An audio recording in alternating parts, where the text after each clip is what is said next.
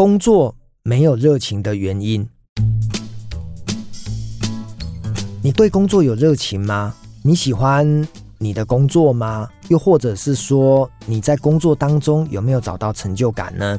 今天这一集呢，我想要跟大家聊一个我很多年前哦写在脸书上的一个小短文哦，我觉得蛮受到大家欢迎的哈。为什么会今天会聊这一集？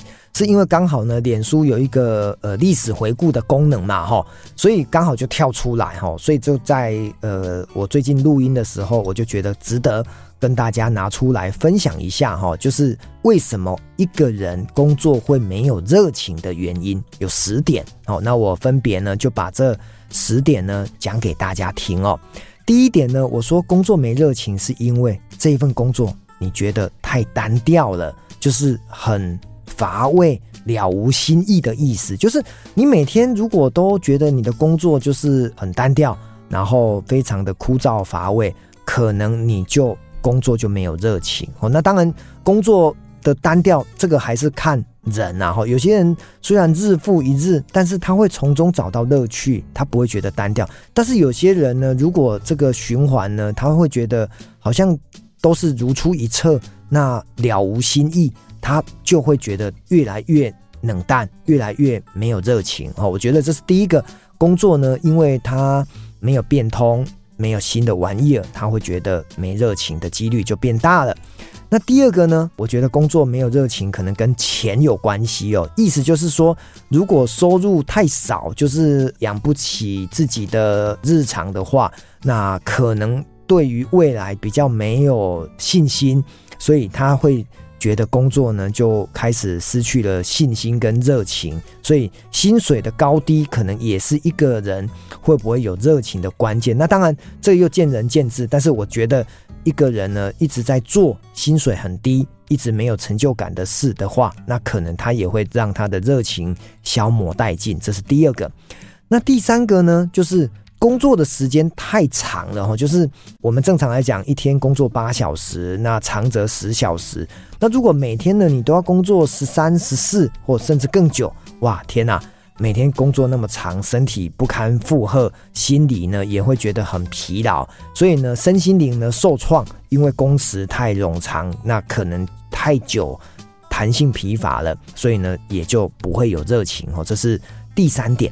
那第四点呢，在呃，上班的环境啊，公司，如果你的老板的格局太低呀，好，我觉得你也会失去热情。意思就是说，当这家公司或者是你的主管、老板，他呢很狭隘，然后呢看的角度呢都非常的短浅，这个概念就是物以类聚嘛。你每天跟这种很狭隘、很短浅，然后短视近利的人相处，你大概就会觉得。未来的发展呢，就比较没有机会。那如果没有机会的话，失去热情的可能性就变得比较大了哈。好，这是第四点。第五点呢，刚讲到是老板嘛，讲到是主管。第五点呢，讲的就是同事的相处，如果不融洽，因为我们多数时间呢，上班呢都是跟同事在相处嘛，所以如果你跟同事的相处不融洽，人际关系呢有很大的压力，产生了一种不快乐的心情，那你的热情指数，我相信应该也是会降低哦。哦，那所以第四、第五呢都跟人有关。